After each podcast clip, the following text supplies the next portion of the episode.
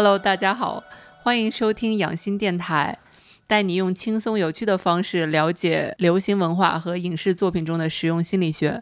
我是在北美职业的心理咨询师 Lola，我是卢宇，我是一名音乐人。这一期呢，我们要聊一聊大 S 和汪小菲。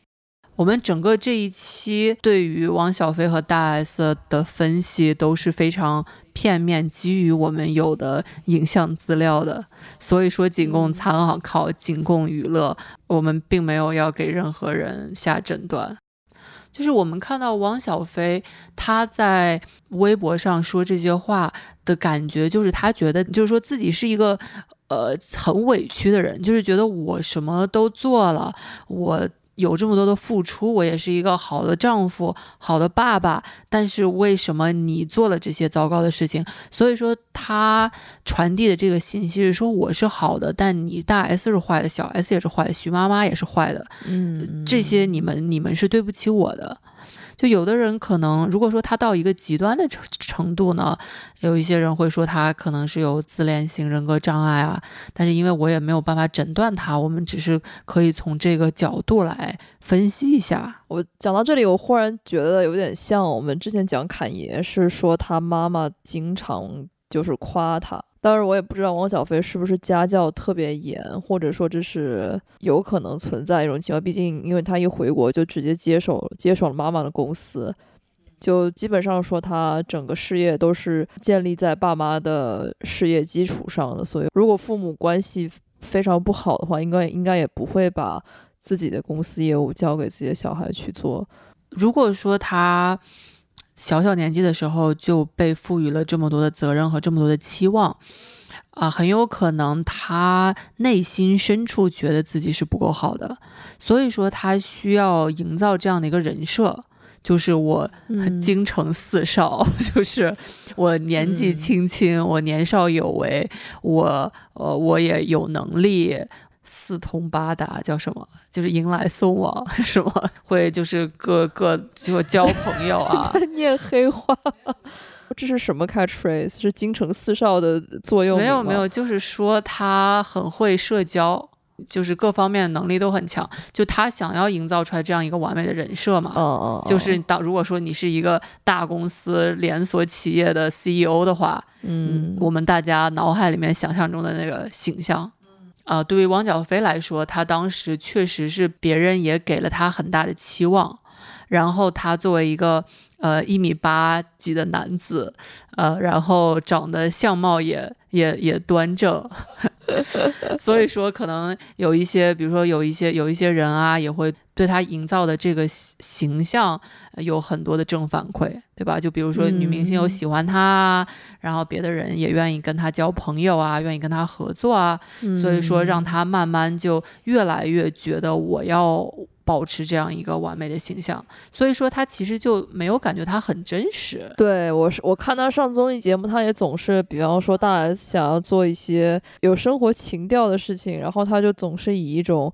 哎呀，没意思，为什么要做这个的那种姿态去？就就是就是你你也看不到他觉得什么东西是对真正有意思的，就他就是总觉得他端着一一个一个自己的形象吧，确实就是这个样子，就是感觉他是个王子嘛。呃，我看到大 S 和汪小菲的节目，我的第一感觉就是这两个人很不熟。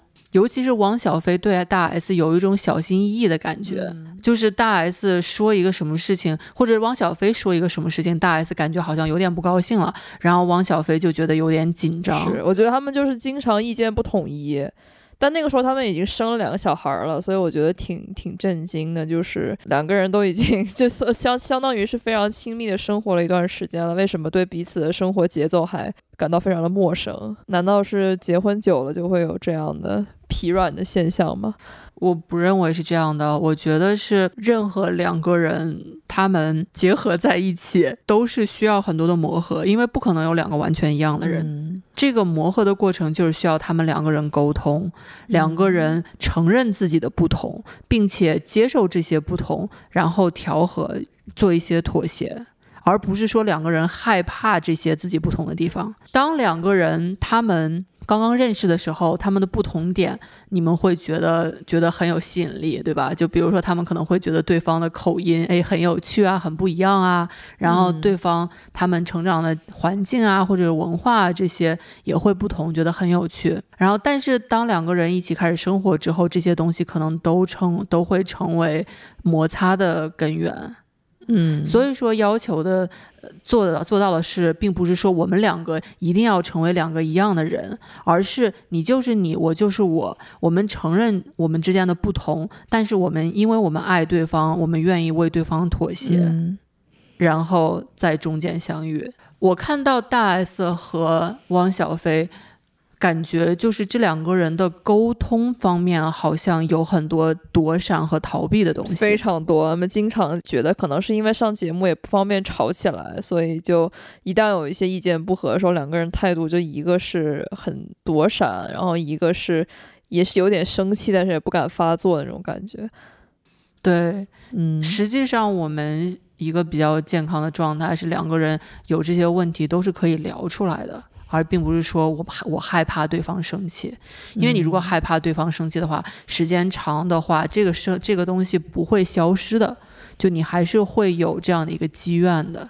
嗯，所以说一定要沟通。是，另外一点，我也不是很喜欢所谓的就是妻管严啊，什么宠妻狂魔啊这些说法。因为我认为，一段关系的基础是两个人平等，两个人可以互相沟通。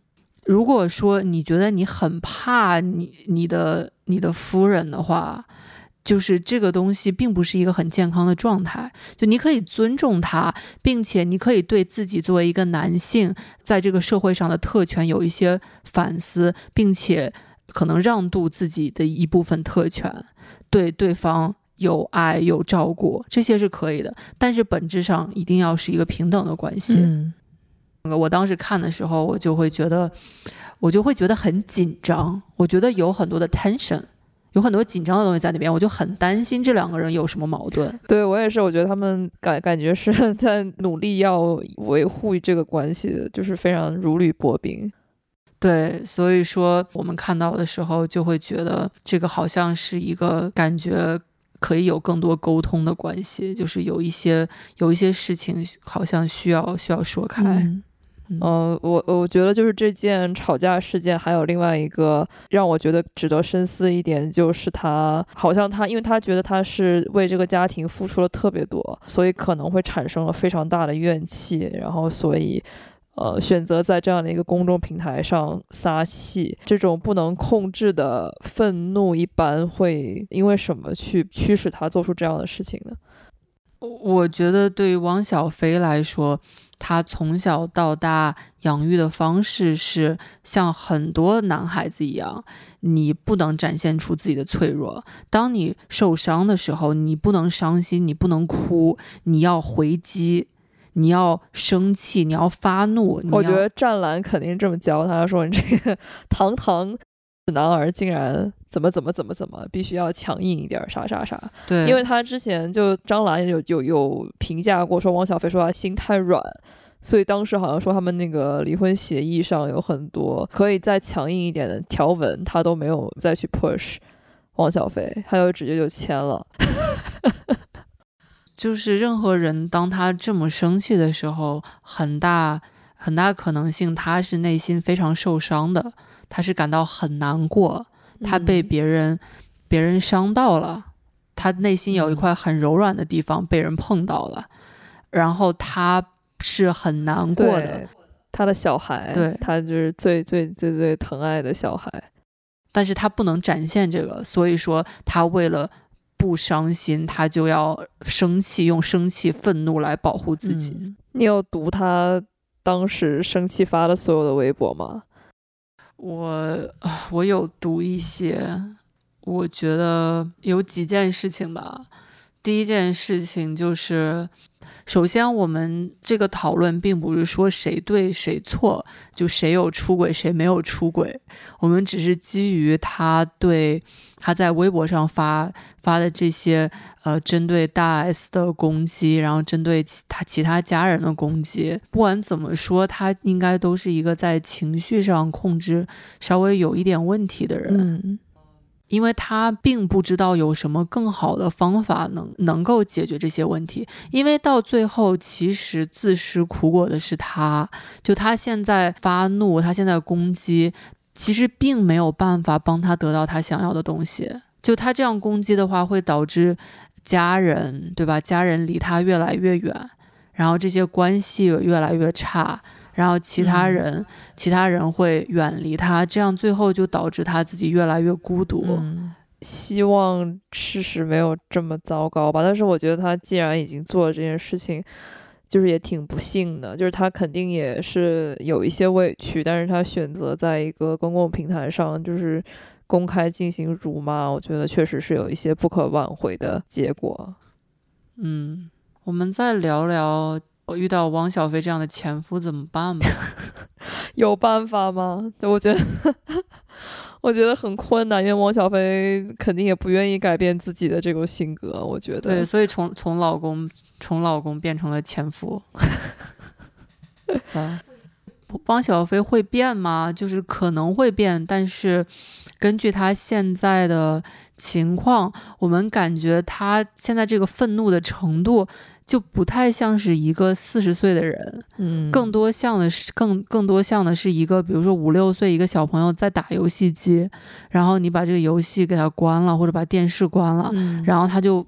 他就开始发怒，然后就骂爸爸骂妈妈，觉得世界都全世界人都对不起他，觉得天都塌了。就我现在感觉他是这样的一个状态，而不是说一个四十多岁的成年人自己受伤，可能他觉得自己的前妻做的一些事情很不合适，当然也有愤怒，也有这些。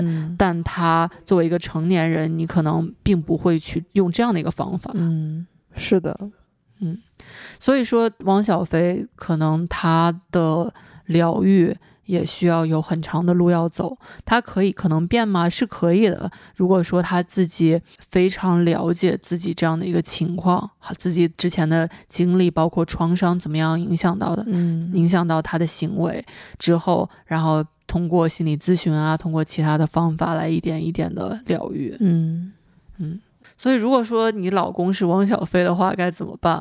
或者是当你身边有类似这样，就是情绪发怒的时候，用这样的方法的人，该怎么办？有解吗？这个难道不应该是？呃走开吗？就是 有几种不同，有有还是有很多事情可以做的。所以第一件事情就是你要从物理上离开他，就 physically distance yourself。你离开他，离开他的身边，你去另外一个房间啊，或者是离离开家里啊，或者是离开车上啊。如果说他们生气的话，你首先最重要的是要保护自己的自身安全。嗯。第二件事情就是说，一定要跟他们建立。边界，并且这个边界一定要非常的清楚，你也一定要坚持这些边界，然后跟他们讲，比如说，因为他们他们生气肯定是有一个原因的，你可以跟他讲说，当你你现在生气的话，我不会跟你说任何话，但是当你调整自己的情绪，当你呃比较平静的时候，我愿意跟你聊。所以说这个东西一定要跟他们说的非常清楚，因为他们会一直去越界。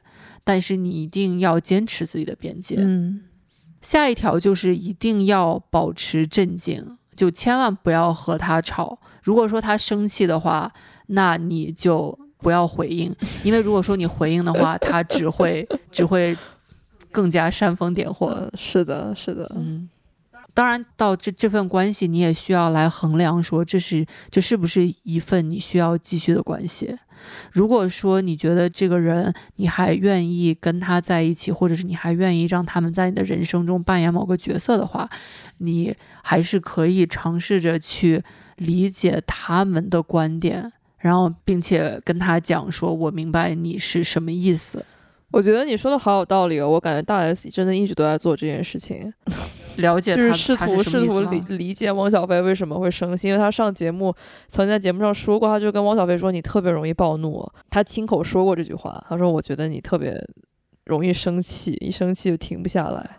我觉得这个并不是说你理解他，你理解的是暴怒的原因是什么。嗯，就是你并不是说一个表象，就是说你特别容易暴怒，这个东西对于对于他来说感觉是一个指责。难怪哦，确实是汪小菲当时就就没说话。对，但你要跟他讲说，我发现，比如说，我发现每次提到孩子的事情，你非常的关心，嗯所以说你就会有有些敏感。所以说这件事情为什么会这样呢？就是你要尝试从他的角度来来了解，因为暴怒是一个症状，嗯，你需要嗯了解的是他的成因，嗯有什么东西让他感到很受伤，有什么东西让他感到很悲伤，嗯，就这些东西是可以的。很有道理。嗯哼，这个也是一个在他们很生气的时候帮助他们平静下来的一个方法，就是试着理解他们，在那个时候不要表现出来你不对他的不要表现出对他的不同意。对，就是他在生气的时候，你没有必要跟他争吵，没有必要跟他辩论，哦因为这个东西可能不会到什么地方。要等到他降下来的时候，平静下来之后，这样才会有讨论的空嗯间。好的，接下来就是，嗯、你不需要提高声音跟他吵架啊，呃，你跟他讲说你需要 take a break 啊，就是你需要休息一下，你需要暂停一下。最后就是你要明白，这个跟你没有关系。很多时候，这个他之所以这么生气，是因为他自己的创伤，他自己的经历，嗯所以说可能不是因为你做的不好。嗯到最后一条就是你一定要，呃，之前也也聊到，就一定要有自建立自己的边界。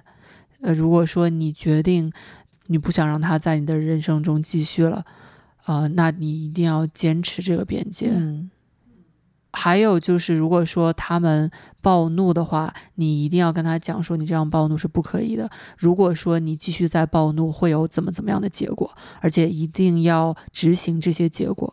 因为你设立边界，所谓设立边界，就是你要说出你需要对方做什么，而且一定要有一个结果。就是说，如果说你不遵守的话，我会离开这个房间；如果说你不遵守的话，会怎么怎么样。而且他如果没有做这件事情的话，你一定要执行这样的一个结果。如果说呃设立边界没有一个结果的话，那就是只是一个建议而已。没有想到针对有暴怒倾向的对象，还有这么多可以做的事情。我一直以为，呃，遇到这样的人，如果、呃无法进行有效的劝阻，就只能选择离开了。因为很多时候，就比如说，即使是大 S，她现在已经离开这这段婚姻，她还需要跟汪小菲一起共同养育小孩。嗯所以说，并不是每个人都有条件去完全远离他的，嗯可能大家还是需要和他们保持某种关系。嗯所以说，在这个时候建立健康的边界就很重要了。嗯没错，所以说，从这个角度来说，我觉得大 S 现在做的其实是正确的事情，就是她也没有生气，只是说我讲清楚我的边界是什么是的，OK，那对于汪小菲来说，我们录这一期播客也不是为了指责他的行为，就我们知道他之所以这样生气，是因为他他自自己之前可能受到了创伤，或者他没有受到呃很多的爱、很多的正向的指导，让他能够有这些能力去应对这些大 S 的争执与大 S 的分歧，分歧，对，让他没有什么办法应对和解决与大 S 的分歧，所以说他只能采取这样一个愤怒的方法去保护自己，让自己的声音被别人听到。嗯但结果就是他其实并没有办法让自己的需求得到满足，所以说。就是也希望汪小菲们可以就认识到这一点，了解到你并不一定在任何时候都一定要保持自己这个强大和完美的形象的。你是一个人，你可以感到受伤。有的时候，如果别人伤害到你，你感到伤心，这是一件很正常的事情。你需要做的是沟通，然后不要觉得别人是坏人。就很多时候，其实别人并不是针对你，并不是伤伤害你，专门伤害你。别的别人他可能只是有自己的苦衷，或者是有自己的局限性。所以说。我就希望汪小菲们能够认识这两点，就是你自己是好的，你自己确实有付出这么多，我们都知道你肯定对自己的小孩有付出，你对这段。婚姻也有自己的投入，但同时，对于对于你的伴侣，对于其他人，他可能处理一些事情方面确实是有局限，并不是因为他们是坏人，是因为他们只是人类，每个人都有很多局限。所以说，希望你能够理解这些东西，然后尝试去沟通，因为只有你尝试去沟通，让对方觉得你是安全的，对方才有可能给你你想要的。这说的太对了，我觉得一方关上了这个沟通的桥梁，就基本宣告这个两方有一方人的需求是不会得到满足的。对，是这样的，就什么时候，什么时候吵架的一方在恶语对对对跟对方说，哇，我觉得你就是一个垃圾，你怎么做做这些事情，你实在太对不起我了。另外一方说啊，对不起，我从来没有想过，哎，你说的太对了，我就是垃圾，就这种事情是不会发生的。嗯是的，是的，对，所以说很多时候这些恶语想想其实是没有什么，就是没有办法帮你得到你想要的，嗯。OK，那这一期我们就说到这里吧。希望大家都能够都能够 对自己爱自己，并且对别人表示理解。是的，我觉得最后这几点劳拉说的特别特别好。我希望身边所有的人都能逐渐意识到这一点，因为大家都会生气嘛，是个人类都会生气的。这个时候我们要意识到自己为什么生气，以及就是寻找一个更有效的沟通的方式。OK，嗯。好的，好，那欢迎大家，那这一期就说到这边，欢迎大家点赞、留言、分享、关注，我们下期再见，谢谢，拜拜，拜拜。